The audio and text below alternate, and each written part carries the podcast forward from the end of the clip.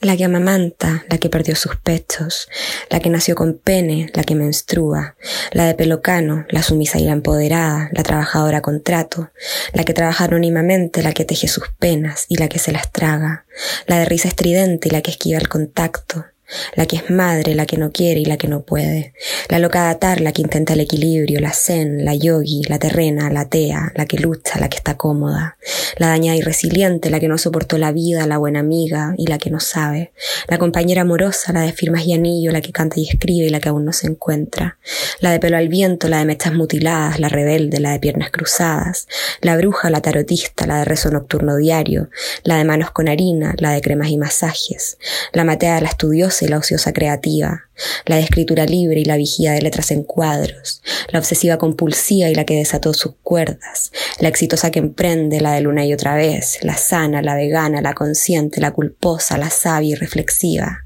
la que se hartó, la exclusiva, la original, la del montón, la desapercibida, la del mundo y la de Dios, la amante del intelecto y la superficial teleadicta, la altanera egoísta y la madura agradecida. He sido todas y ninguna, soy toda, soy ninguna.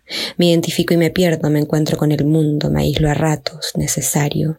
Las abrazo y rechazo, me acepto y me canso, me intereso y las ignoro. He sido todas y ninguna, soy todas, soy ninguna. De naturaleza bipolar, cándida y muerta, correcta y desprendida, armónica y desafinada, comprometida, irresponsable, insoportable.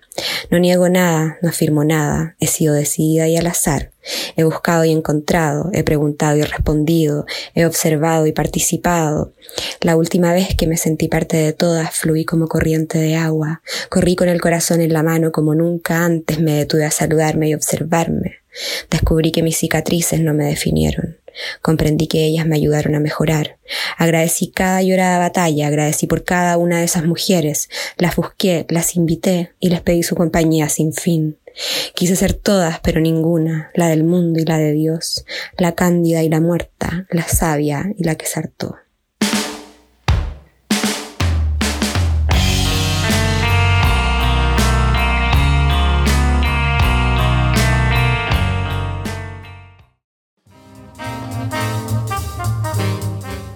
Hola, hola, ¿cómo están? Bienvenidos al segundo capítulo de La Madeja Cósmica, un espacio para hablar de la madeja enredada que suele ser la existencia, entre hilos, lanas, experiencias y pensamientos incongruentes.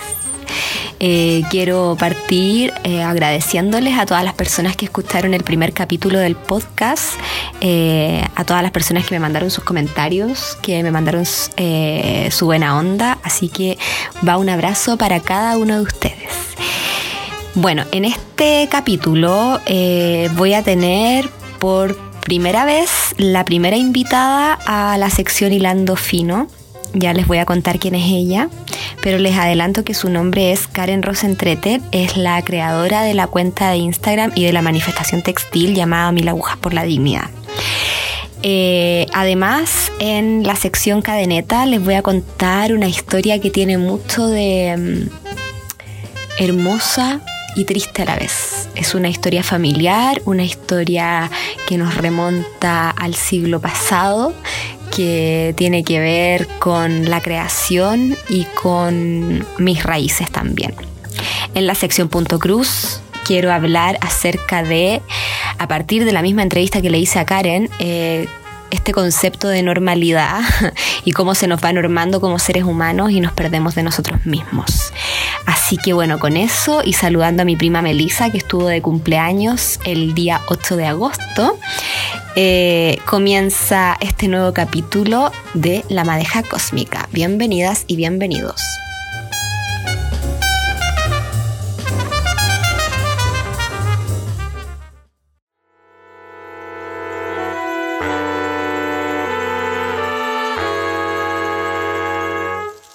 Un 7 de diciembre de 2019, las y los textileros repartidos por el mundo nos unimos a una sola puntada, a un solo corazón, porque a las ideas le crecen alas cuando son colectivas, cuando van direccionadas a un bien común.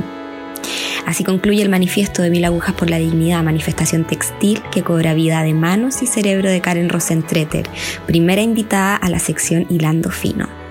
Karen es porteña de origen, tiene 34 años y actualmente vive en Barcelona, donde está a punto de iniciar un doctorado en Historia del Arte.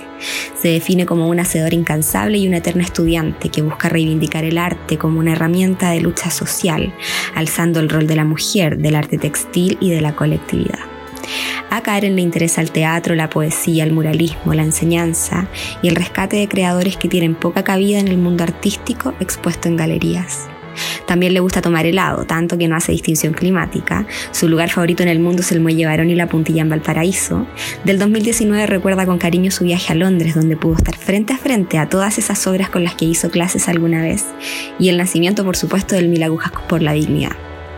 Algo que aprendió durante este periodo de encierro es que las agendas no valen nada, que es bonito que haya tiempo sin plan y que su amado, sus plantas, su gato y sus hilos han sido el mejor refugio para estar en cuarentena. Cuando pase todo esto quiere volver a Chile a abrazar a sus seres queridos. Y espera del mundo que podamos vivir fuera de nuestro individualismo, pues cree que podemos construir soluciones fructíferas desde la colectividad. Por último le pregunté a Karen qué es el arte para ella y su respuesta no la puedo parafrasear, así que la voy a leer íntegra. Abro comillas.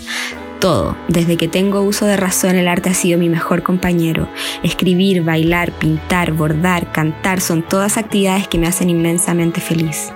Desde mi experiencia anterior deseo promover espacios donde otras personas puedan alcanzar una sintonía de bienestar como la mía con el arte. También me interesa de sobremanera de construir los espacios culturales, esos que han perpetuado por mucho tiempo la imagen posera del artista individualista que vive en caos, sin dejar de mencionar lo elitista y segregador que es el ambiente. El artista debe ser un agente de cambio, de los otros ya hay muchos en la historia. Así nomás. Puta que me cae bien esta mujer. Y con esto último le doy la bienvenida a Karen a este primer hilando fino.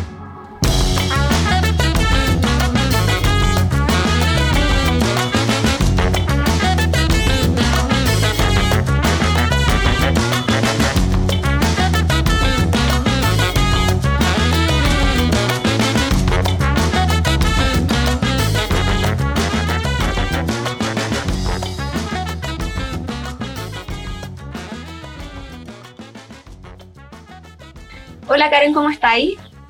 Hola, muy bien Pía, muchas gracias por esta invitación. No, gracias a ti por aceptarlo. Sí, muchas gracias. Muy interesante poder participar en este tipo de proyectos, así que estoy muy contenta. Vamos a conectarnos. Sí, yo también estoy contenta por tenerte acá y, y bueno, me gustaría como que le contaras a la gente lo que estás haciendo con tu con esta manifestación textil llamada Mil agujas por la dignidad. Me gustaría que nos contaras de dónde surge, cuándo, y Vale. Ya, genial. Mira, yo, em, yo soy porteña, pero vivo en Barcelona hace tres años.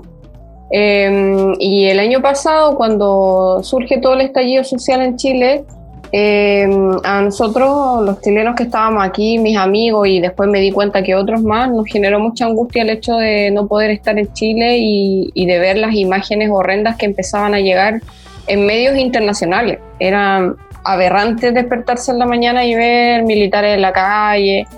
Y a raíz de esa angustia em, yo sentía muchas ganas de manifestarme y también me empezó a pasar que la gente de acá, gente española y de otros lados me preguntaba, oye, cuéntame, ¿qué pasa en Chile? ¿Qué está pasando en Chile? Entonces me dio muchas ganas de hacer algo que me permitiera contarle a las personas en Europa lo que estaba pasando en Chile y también manifestarme como chilena. Y como uno de mis principales temas de investigación como artista el arte textil, eh, ideé una manifestación que fuese a través del arte textil. Entonces empecé a, a, invitar amigas que sé que se mueven en el mismo mundo y hice un afiche, una convocatoria y pensaba que fuese algo pequeño, de hecho se llamaba inicialmente 100 agujas por la dignidad y después dije yo, nada, ya me lanzo mil agujas nomás, además que juntamos mil y resulta que te prometo que esto partió a finales de octubre, porque la manifestación se realizó el 7 de diciembre y ya era así como la primera semana de noviembre y tenía el correo lleno de personas que querían manifestarse, pero de distintos lugares del mundo. Y fue súper emocionante, porque la mayoría eran latinoamericanos y chilenos que querían formar sus grupos de manifestación en lugares públicos a raíz de la situación que se estaba dando en Chile y también por otros conflictos que habían en Latinoamérica. Entonces la manifestación partió el corazón en la situación de Chile, pero resulta que se empezaron a unir ecuatorianos, bolivianos, que tenían conflictos igual de heavy en, en sus países. Así que, em, en resumen, fue una manifestación textil eh, por Chile y Latinoamérica que se llevó a cabo en 83 ciudades en todo, de todo el mundo eh, el 7 de diciembre de 2019 en lugares públicos. Y realmente fue hermoso porque eh, tuve la posibilidad de contactarme con distintos grupos de bordadoras. Ah, eso es lo otro importante mencionar, que la mayoría de los grupos fue dirigido por mujeres. Entonces fue una manifestación con mucho poder femenino y era súper lindo recibir llamadas de amigas que estaban bordando en Ubatuba, en Brasil, o en Valdivia, en Chile, y estábamos todas a la misma hora en distintos momentos del día por, por una cosa de hemisferio, pero fue súper emocionante. Así que ese es el origen de, de Mil. Y, y todas estas manifestaciones, ¿cómo se llevaron registros? ¿Te mandaron fotos? ¿Después tú lo publicaste? Sí, lo que pasa es que igual yo soy así como bien estructurada para mis cosas. Entonces hice como una estructura eh, de participación en que las personas se inscribían y parte de las pautas que tenían que, llevar, que completar eh, incluía registro fotográfico, tres fotografías por un video, eh, cantidad de asistentes. O sea, traté de hacerlo bien ordenado y que, que lo ideal es que se pudiese hacer un tendedero con las piezas textiles porque me interesaba mucho también el tema del tendedero como un objeto muy típico de, Chile, de, Valparaíso particularmente, que las casas siempre tienen la ropa colgada, porque también había como un mensaje ahí en esta instalación eh, donde uno en el tendedero cuelga lo, lo privado, lo expone a lo público. Entonces esta manifestación era como mostrar estas intimidades de Chile y Latinoamérica que estaban ahí, que nos duelen tanto, guardadas, pero las estábamos exponiendo al mundo a través de nuestros bordados textiles. Así que la mayoría de los grupos hizo tendederos. Así que me llegaron muchos registros de eso. Y ahora en un tiempito más sale un documental eh, autogestionado con un familiar que es súper eh, generoso, porque en realidad puso, eh, que se llama Rodrigo Garrido, él puso sus servicios como diseñador por esta manifestación y está haciendo un hermoso video que va a resumir lo que fue el 7 de diciembre. ¿Que todo, se, todo confluye en ese día o después de eso siguió todo esto? Mira, eh, todo, eh, esta gran manifestación fue el 7 de diciembre, pero después yo me di cuenta que eh, por, por, los comentarios que me llegaban de las chicas que participaron, que se formaron grupos, grupos gracias al Mil Aguja. Entonces yo quería seguir en contacto con ella y, y les dije que me empezaran a mostrar las cosas que estaban haciendo a través de las redes sociales de Mil Aguja y ahí eh, decidí eh, transformar las redes de Mil Agujas en una plataforma constante de visibilidad a proyectos textiles. De hecho, por eso nos conocemos nosotras también. Ahí, ahí nos, llegamos a conocer. Entonces, desde el 7 de diciembre hasta ahora, eh, Mil Agujas por la Dignidad comparte proyectos textiles, trabajo, talleres, eventos y también hemos creado campañas. Por ejemplo, la campaña Tú que bordas en cuarentena, Ahora estamos en una campaña que apoya a los presos y a las presas de los familiares de, la revuelta. Eh, perdón, al revés, a los familiares de los presos y las presas de la revuelta, eso. Y, y, bueno, siempre nos vamos sumando a otras campañas de grupos textileras. Así que se ha formado como una comunidad textil. Yo sé que el, textil es tu, es tu mundo, ¿cierto? Es tu área. Pero ¿qué importancia, por qué le das esta importancia tan grande a lo textil en lo social y en lo cultural? Mira, por, por varias razones. Primero, porque mm, eh, hace tiempo que vengo investigando la brecha de género en el mundo del arte. Y bueno, el arte textil es una manifestación que siempre ha sido considerada de segunda categoría por el hecho particular de ser desarrollado mayoritariamente por mujeres. Entonces eso me interesaba más. Si voy a escribir de algo, cuando me empiezo a desarrollar como historiadora, quiero que sea de algo que realmente haya una necesidad de escribir. No quiero ponerme a escribir de las techumbres medievales, de la capilla no sé dónde, o no me interesa porque de eso hay muchos, sin menospreciar el trabajo de los compañeros y las compañeras que lo hacen. Esa es la primera razón. Lo segundo es que estoy muy agradecida de todos los conocimientos textiles que manejo de diferentes mujeres que me han enseñado, ya sea mi mamá, amigas con las que me junto a tejer, eh, familiares de mi pareja, que son verdaderas maestras que no aparecen en ningún libro y que no, yo creo que a varias de nosotras nos han enseñado de generación en generación estas técnicas. Entonces pienso que también era una forma de rendirle tributo, de decir, estamos tomando sus enseñanzas, pero aparte las estamos transformando en una herramienta, en una herramienta para visibilizar, ya no para coser en la intimidad de la casa para otros, sino que para coser para nosotras y más encima para manifestarnos. Y la tercera razón es porque eh, no me gusta para nada el mundo eh, contemporáneo del arte, por decirlo así, como tan de galería y, y, de todo este mundo que me imagino que tú también conoces, que tiene que ver con, con tanto elitismo y que lo único que hace es contribuir a la desigualdad social. También sé que hay mucha gente haciendo trabajos muy buenos interesantes, que no todos están metidos en este rollo mala onda, pero aún así eh, es un ambiente muy hostil, eh, muy segregador y no me interesaba seguir desarrollándome en, ese mundo. No era el lado que yo quería. Así que por eso también me, me apego harto al arte textil, porque es un arte muy noble. Eh, y eso me gusta. Va a ser más cercano y más social. ¿Y qué te gustaría que pasara con todo esto, con el mil agujas? Uh, con el mil agujas, bueno, a veces me pregunto cuándo irá a parar esto, pero es que no para nunca, porque me gusta igual y, ya tengo como una rutina de trabajo.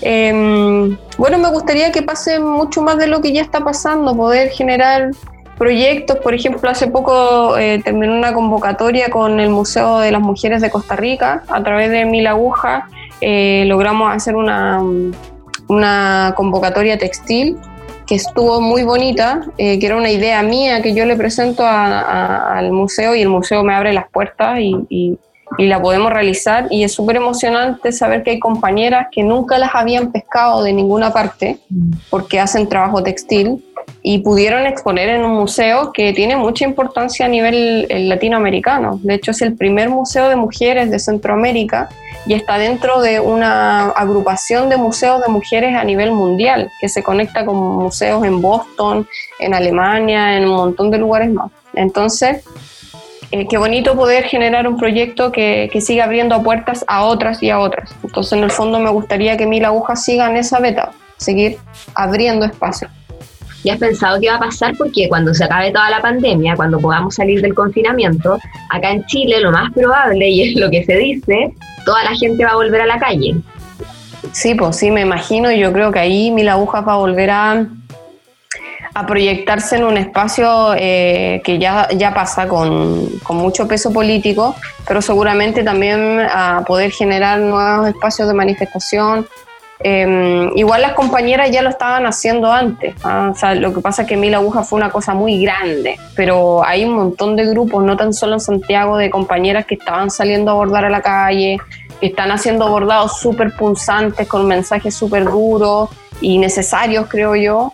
Entonces yo creo que mm, Mil Agujas va a seguir visibilizando esos proyectos de las compañeras que están haciendo y seguramente vendrán también otras manifestaciones por ahí.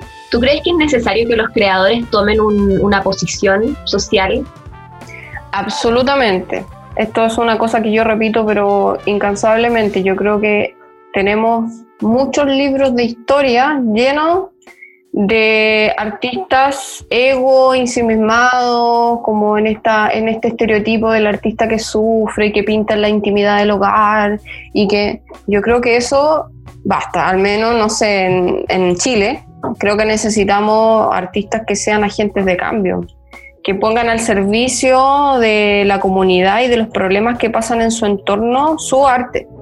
Y no tiene que ver solamente con lo que creen, o sea, hay artistas que, por ejemplo, pintan, eh, no sé, surrealismo, que a lo mejor no hay ninguna imagen política, pero si tú lo llevas a una muestra que sea capaz de tener un discurso político, de manifestarse ante algo, de tener una postura, y, eso yo creo que es necesario hoy en día. No podemos ser eh, estos artistas de boina, así excéntricos que andan ahí en la... Yo creo que eso, no.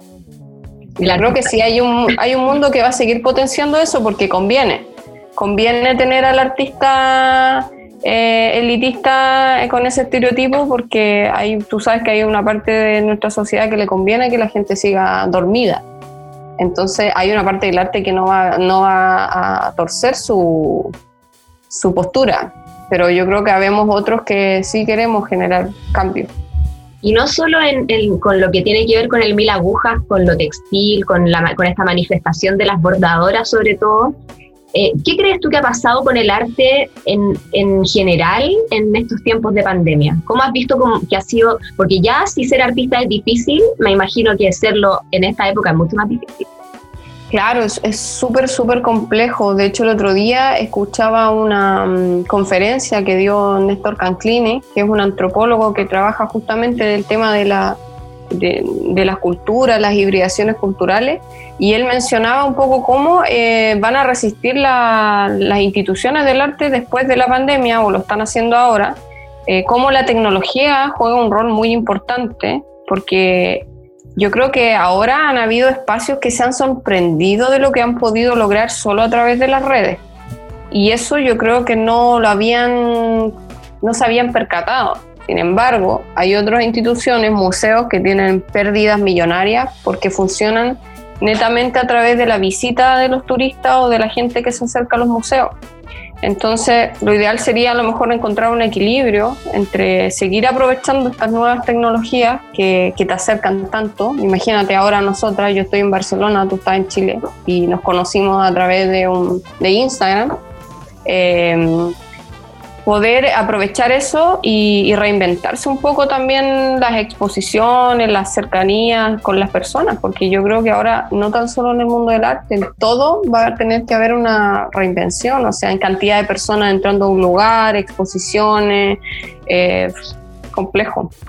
Complejo porque, por ejemplo, en Chile ya el sistema del arte, eh, el mundo del arte era un mundo que viene con, con con crisis, por decirlo así. O sea, ya no sé si viste las tasas de desempleo de los artistas, de los músicos, ya eran terribles antes de la pandemia, imagínate ahora. Entonces, desde las instituciones y desde los artistas va, a haber que generar una reinvención. Y ese cambio yo creo que se logra desde la colectividad. ¿Ya? ¿Cómo, cómo es eso? ¿Cómo... O sea, opinión mía, personal. Yo creo que lo que nos puede salvar es las redes la posibilidad de generar proyectos juntos. No salvarte tú solo como artista vendiendo tus cosas por ahí o haciendo. Yo creo que la posibilidad de generar proyectos, eh, vincularte a instituciones, pero a través de una de colectivo y de cosas em, como más sociales, puede generar más espacios y por ende más recursos y más valoración también.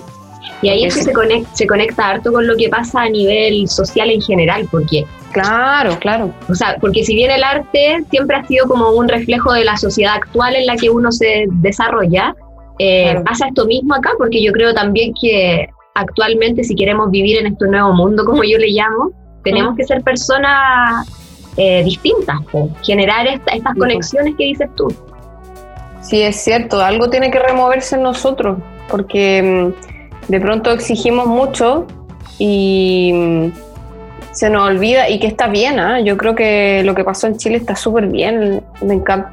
Sé que tuvo un costo horrible en lo que tiene que ver con pérdidas humanas y, traumas y, todo, pero eh, ya era hora que la gente exigiera lo justo. O sea, nadie, nos están pidiendo un regalo. Pero en ese exigir no hay que olvidar que uno también es parte de algo y que yo, así como le exijo a un Estado, a un jefe, o también tengo que ver cómo lo estoy haciendo yo desde mi rol, en el espacio en que estoy, en el barrio que vivo, eh, en, no sé, en las cosas que hago. Eh, sé que es difícil, pero a veces pedimos mucho, pero tampoco no nos hacemos esta autoevaluación. Y, y, ojalá que la pandemia y este tiempo de encierro haya servido también para decir, oye, en realidad estoy trabajando en una pega de mierda que no me gusta ¿cómo puedo reinventarme? ¿Cachai? O, no, ya tengo que afirmarme y hacer otra cosa porque esto no me está generando recursos o qué sé yo, no sé, estoy divagando, pero esos cuestionamientos yo creo que se tienen, se tienen que dar ahora en esta época de pandemia. Si no es ahora, ¿cuándo? Claro, imagínate. ¿Quién no iba a, decir que no iba a pillar esta tremenda cuestión? Jamás. Te juro.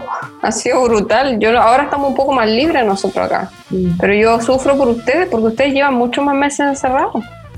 Y, no todo Chile, pues hay una parte de Chile que no, no está encerrado. En las periferias están viviendo su vida pseudo normal, con mascarilla por aquí y por allá, pero Santiago, Valparaíso, igual llevan harto tiempo ahí eh, encerrados. Y los costes psicológicos y psiquiátricos. O sea, yo creo que después de esto los psiquiatras y los psicólogos se van a hacer... Se van a forrar, decir tú. Sí, porque imagínate todo esto, o sea, estamos recién en una, en un, estamos en el proceso mismo todavía. Sí, pues Pero los efectos postraumáticos yo creo que van a ser cuatro. Sí, acá ya igual se han visto cosas de ese tipo. Y, por ejemplo, no sé, antes yo hablaba con amigos que me decían, no, pero es que los chilenos somos tontos, que los chilenos no respetamos nada. Oye, ¿sabéis que aquí el primer día que dieron permiso para salir o para romper la cuarentena es que quedó la caga? Quedó la caga, la gente salió, pero mi barrio es súper piola y la gente parecía una fiesta. Sin mascarilla, sin nada, entonces llegué a la conclusión de que la estupidez no tiene nacionalidad. No, es humana. es humana, es una necesidad de uno, de, de, claro, pero es que a veces nosotros estamos todo el rato mirando el ombligo y como, ay, no, es que nosotros somos los pencas, nosotros no, no tienen nada que ver. En, Inglaterra hicieron una fiesta así, pero horrible. En Estados Unidos están haciendo la fiesta del coronavirus donde te contagia una persona que tiene coronavirus. Ah, como la Claro, pero, pero son de un nivel, de una estupidez, pero que ya tú decís, en Italia celebrando unos partidos así, pero en la calle, la gente abrazada, sin mascarilla, transpirados enteros así como a los dos días o no sé cuántos días de que levantaron la cuarentena. Entonces, es una cuestión de nosotros. Oye, Karen, para terminar, me gustaría em, que dijeras lo que quisieras. Oh, qué fuerte. Eh, no sé, a ver, eh, primero agradecerte, creo que es súper eh, genial lo que estás haciendo y, y, también agradecer a todo lo que ha traído el Mil Agujas para mí. una de las cosas ha sido mucho trabajo, pero pero ha traído un montón de regalos. Y conocer a gente como tú, tus proyectos, en lo personal admiro mucho tu, tu trabajo como bordadora, como artista, eh, ha sido un regalo. Entonces, eh, independiente de que la cuarentena y, todo este encierro a veces sea insostenible, eh, uno tiene que tratar de mirar el vaso medio lleno, agradecer que tiene una casa donde estar, que tiene internet para comunicarse con gente, que ha podido leer, investigar cosas de proyectos que a lo mejor no tenía idea, que cuando salga, mire, y esto, esto sí que te prometo que es genial, pero cuando salgáis a la, a la calle y podáis así como sentarte en un lugar a tomar aire y mirar el cielo sin que haya una hora en que tenéis que entrarte corriendo o algo, es un regalo, es muy rico, muy, muy agradable. Así que esa es como mi reflexión final, agradecimiento nomás y, y que la cosa siga bien, ¿no? para nuestro Chile sobre todo. Yo estoy acá, pero siempre con el corazón allá. y en el, en el puerto. Sí, obvio, porteña corazón. Karen, muchas gracias. Muchas gracias por aceptar venir. Eres mi primera invitada. Estoy demasiado honrada que Sí, genial. Gracias a ti.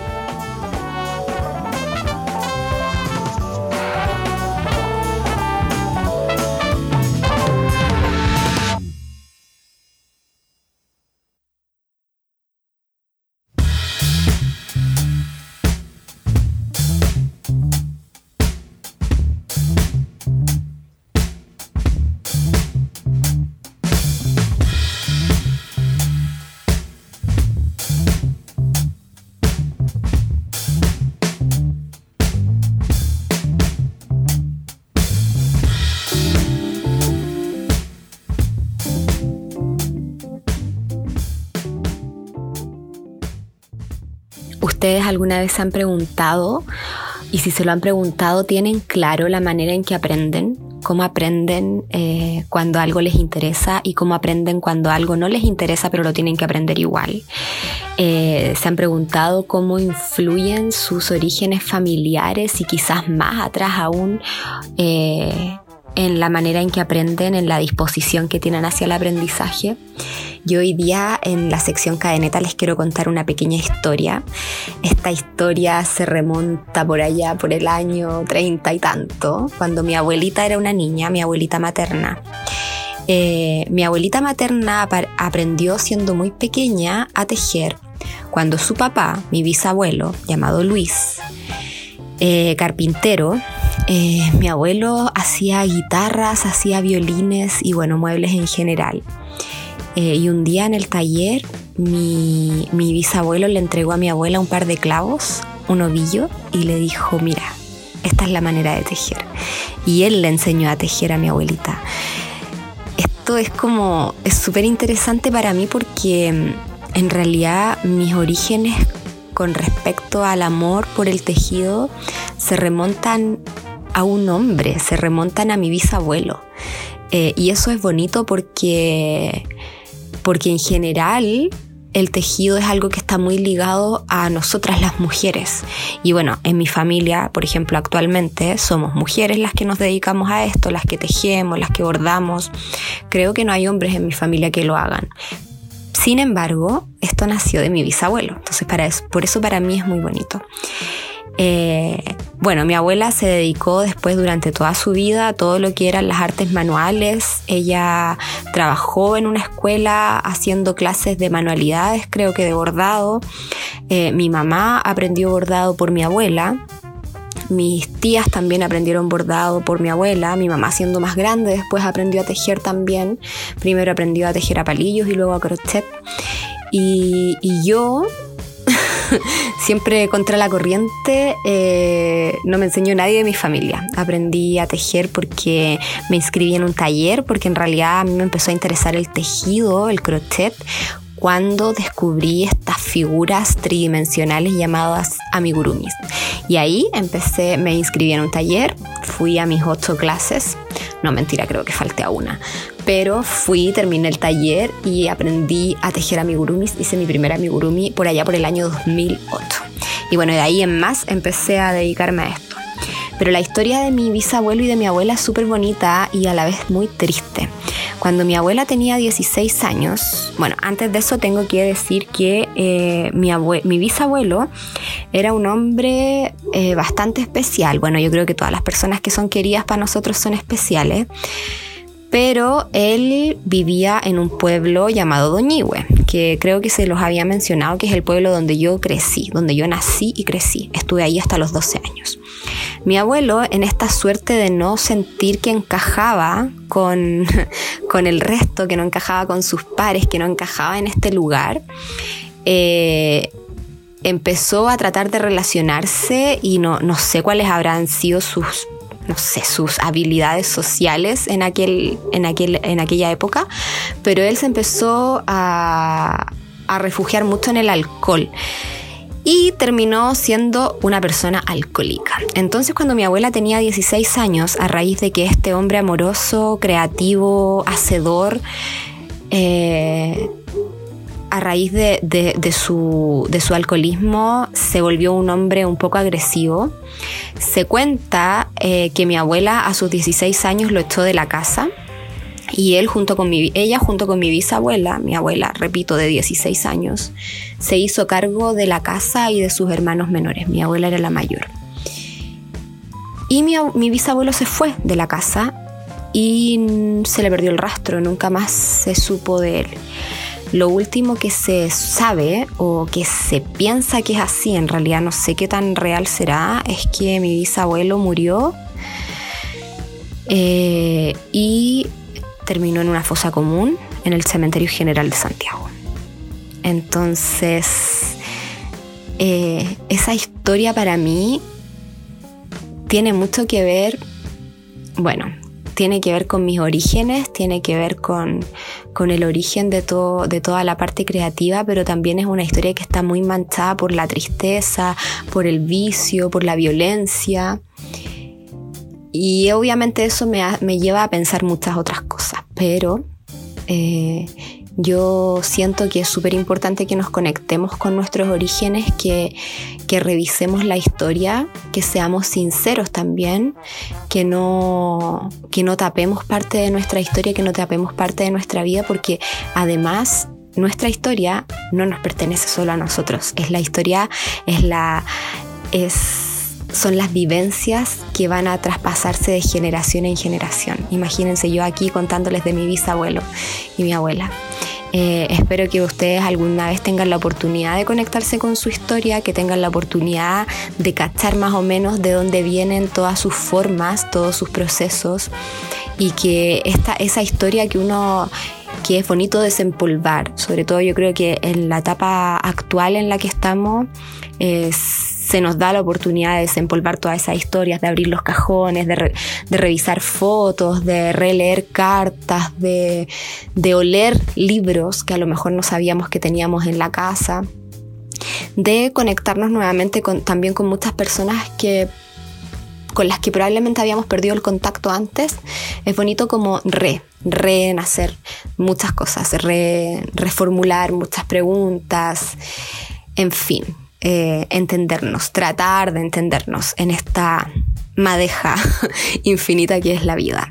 Así que mm, espero eso, espero para ustedes de verdad que tengan la oportunidad de conectarse con, con sus orígenes.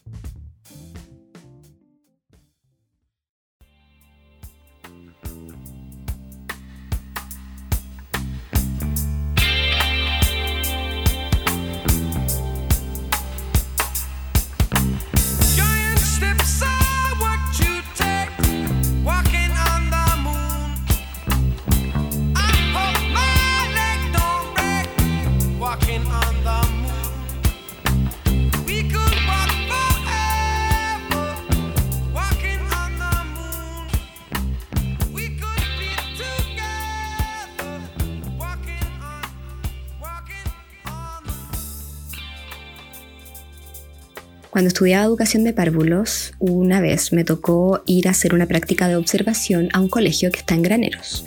Una práctica de observación es básicamente ir e instalarte y a mirar y tomar apuntes y tratar de interferir lo menos posible en la rutina eh, normal de, que se desarrolla en dicho ambiente, en este caso un colegio. Eh, Graneros es una comuna que está está al norte de Rancagua, como a 7 kilómetros creo, y está al sur de San Francisco, que es donde vivo yo, no sé si a 12 kilómetros, puede que esté inventando estos números, pero creo que es algo así, porque Rancagua y San Francisco están a 20 kilómetros de distancia. Bueno, y San Francisco es una comuna que está al sur de Santiago, cerca de Angostura, y ahí sí que no sé la cantidad de kilómetros. Santiago, San Francisco, no tengo idea, deben ser como 60 y tanto, o quizás son más, no tengo idea, la verdad. Bueno, la cosa es que me tocó ir a esta comuna, pues la comuna de personajes ilustres como Buddy Richard, Mario Guerrero y el recluta Álvarez, no hay que olvidarlo. Eh, y me tocó ir a un colegio que está frente a la plaza de Graneros, creo, eh, un colegio muy tradicional, muy tradicional ya ni me acuerdo en realidad ni la misión ni la visión y todas esas cosas que debo haber leído en aquella época del colegio, pero era un colegio por simple apariencia que se veía muy tradicional. La práctica de haber sido en pre-kinder o kinder, uno de los dos niveles, o sea, niños entre 4 y 5 años. Y bueno, eh, me tocó estar en, en esta sala con no sé cuántos niños habrán sido, pero eran más de 30. Eh, todos con su uniforme, sentados, con su espalda apoyada en el respaldo de la silla, en el mayor de los silencios para no molestar a la profesora. ¿Y por qué lo digo así? Porque en realidad el tema de la educación de párvulo en, en este tipo de colegios, que es como los que hay en su mayoría, casi todos los colegios públicos funcionan de esta manera, eh, es súper conductual, es decir, eh, le doy un estímulo a los niños y, yo espero una respuesta de ellos y en general siempre se espera la misma respuesta. Entonces aquí quiero ir, o sea, con esta introducción quiero ir al, al tema de esta sección punto cruz en el día de hoy. Bueno, estábamos ahí. Eh, y bueno, aunque uno se supone que tiene que ir con la idea de interferir lo menos posible en el desarrollo como regular de toda la jornada, cuando uno está con niñas y con niños esto es casi imposible porque en realidad son ellos los que te involucran. Entonces es como súper difícil mantener esa distancia. Eh, bueno, y estábamos ahí y no me acuerdo en qué estarían, pero la profe les entregó una, una hoja y en esa hoja habían dos dibujos. La hoja estaba como dividida a la mitad em, y era, se repetía el dibujo tanto a la izquierda como a la derecha, pero lo que tenían que hacer los niños era pintar estos dibujos eh, con una condición. El dibujo de la izquierda eh, estaba ambientado en el día, ¿ya? Y el dibujo de la derecha tenía que estar ambientado para la noche. Ambos dibujos eran iguales, iguales, iguales. Lo que iba a cambiar eh, era los colores que los niños usaban. En ambos dibujos aparecía un círculo en el cielo, que en el del día era el sol y en el de la noche era la luna. Entonces la profe, no me acuerdo, les dio varias instrucciones. Obviamente no, salgan, no se salgan de los márgenes, es como de los márgenes es como la instrucción base. Eh, y, la otra condición que me acuerdo fue, o sea, la otra instrucción de la que me acuerdo, porque el resto no, no, no, lo, no, lo, tengo en mi cabeza en este momento, piensen que yo salí de la universidad igual hace varios años ya, entonces no me acuerdo muy bien, fue eh, que pintaran el sol y la luna de color amarillo. Ok. Entonces los niños estaban en eso pintando y de repente una niña me dice, eh, tía, yo no quiero pintar la luna amarilla. Entonces yo le, dije, le pregunté por qué. Y me dijo, porque yo miro al cielo y no veo la luna amarilla. Entonces le pregunté, ¿de qué color la ves? Es como gris, como blanca. Entonces le dije, píntala de ese color o déjala blanca si, si no tienes lápiz blanco.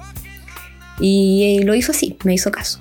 Mala cosa, por eso no hay que interferir en los ambientes. Bueno, en fin, la profe cuando cachó esto eh, se le acercó a la niña y le dijo que tenía que pintar la luna amarilla. Entonces la niña le preguntó por qué. La niña era una respondona, me cayó tan bien. Y la profe le dijo que porque ella lo decía. Muy de adulto en todo caso decir esto, porque yo lo digo. Entonces finalmente, bueno, eh, esta profe que ejercía su autoridad de esta manera, al final logró que la niña le hiciera caso, obviamente. Eh, estas prácticas eran una vez a la semana, no sé, eran seis visitas, por ejemplo. Entonces uno tampoco se alcanzaba a involucrar más allá como con lo que pasaba en el resto de la rutina. Uno tampoco alcanzaba como a captar mucho las relaciones que existían entre los adultos y los niños, entre los niños, etc.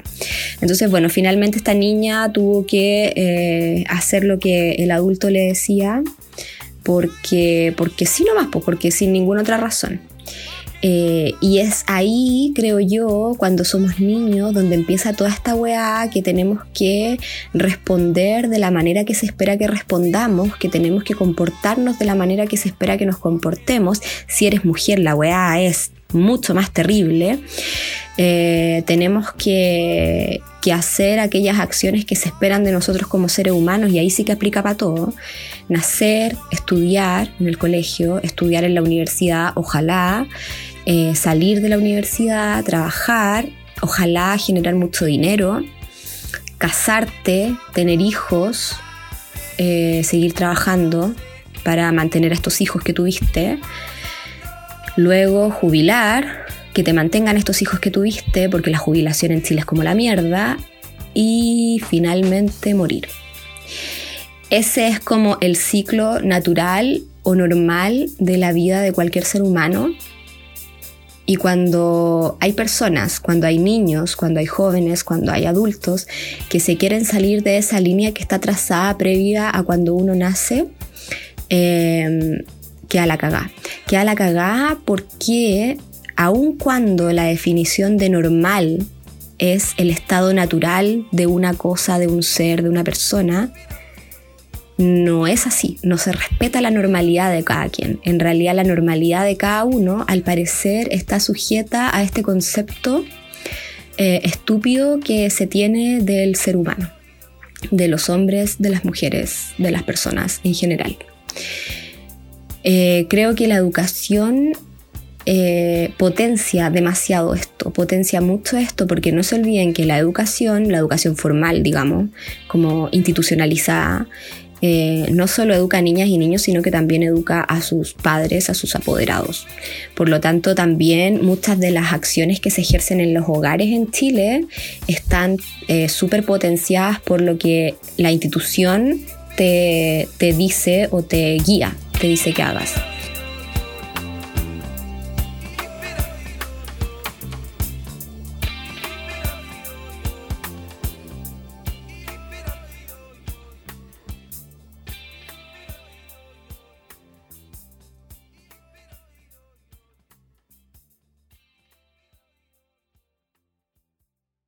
children, just beat it. Beat it. Beat it. No, one wants to be defeated.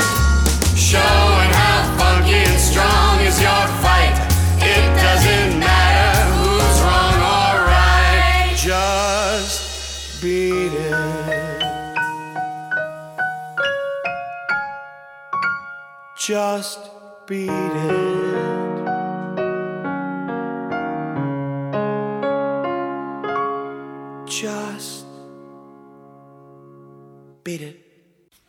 Esta presión para ser quienes no somos, que desde niños y niñas vamos viviendo, nos va coartando y nos va calando tan profundamente en nuestra vida, en nuestro cerebro, en nuestra manera de relacionarnos, en nuestra manera de sentir, que finalmente llegamos a los 30 años sin saber quién mierda somos. Así es la cosa. Eh, a los 30 años, por dar un ejemplo, quiero decir que llegamos a una etapa, llegamos a algún punto en nuestra vida que nos empezamos a, cuestionar todas nuestras decisiones, porque empezamos a darnos cuenta que muchas de nuestras decisiones probablemente estuvieron súper súper influenciadas por el exterior, estuvieron súper contaminadas con el ruido externo eh, y que y empezamos a preguntarnos cuánto de lo que somos, cuánto de lo que hacemos, de lo que son nuestros gustos, de lo que son eh, nuestros los caminos tomados, son realmente decisiones que hemos tomado basados en nuestro sentir, basados en nuestra... Em, obviamente eh, hay personas que el camino trazado les parecerá a gusto, les parecerá cómodo y, y están felices con las decisiones que han tomado, están felices con los caminos que han tomado en la vida y eso está perfecto. Me gustaría ser una de ellos. Pero eh, también estamos los que, los que no estamos contentos, po. o sea, los que, no ahora me refiero, sino que los que llegamos a ese punto de, de quiebre en que decimos, weón, qué chucha, cómo se me pasaron 30 años y, y hice todas estas cosas y, weón, no, no, ¿cachai? Quiero devolverme, quiero devolverme cuando tenía no sé, cuando tenía cinco años y tuve la oportunidad de seguir mis convicciones y de dejar la luna blanca, de pintar la luna gris y no hacerle caso a esa figura de autoridad que me infundía tanto miedo y que solo por eso me dejé llevar por lo que ella me dijo que era lo correcto. Porque lamentablemente, después de los cinco años, después de, de esa vez, de esa pequeña decisión que tomaste cuando eras tan pequeña, tan pequeño en tu vida, se empezó a formar un patrón, un, patrón de conducta en que durante el resto de tu vida te dejaste influenciar por lo que te dijeron que era correcto. Entonces, bueno, em, nada, pues. Hay que, yo creo que, y es lo que le digo a, a la, no sé, porque he tenido la oportunidad de, de compatibilizar con muchas personas que son menores que yo, con jóvenes. Tengo una prima que, a la que amo profundamente, la Amalia, le mando un saludo, eh, a la que le enseñé a tejer amigurumis. Y, y de verdad que hablar con personas que son menores a uno es tan esperanzador. Y, y no sé, a lo mejor como que siempre les trato de decir que en realidad los cuestionamientos que uno tiene a los 20 son los mismos cuestionamientos que tenía a los 30. Y por lo que hablo con mi mamá son los mismos que tenía a los 50. por lo tanto, yo lo que creo es que uno nunca tiene que dejar de, hacer, de, tener esos cuestionamientos. Yo creo que uno nunca tiene que dejar dejarse influenciar tanto por el resto, porque lo que es normal para el resto no, es, no tiene que ser necesariamente normal para uno. Eh, y acá con la llegada de mi gata, eh, quiero dar por cerrada esta sección diciendo que eh, creo firmemente en que las personas podemos desarrollarnos en esta sociedad guiándonos por nuestro corazón, guiándonos por las convicciones que tenemos, guiándonos por lo que nos hace sentir mariposas en la guata en todo ámbito y que no tenemos que sucumbir al ruido externo para ser personas exitosas en lo que hagamos.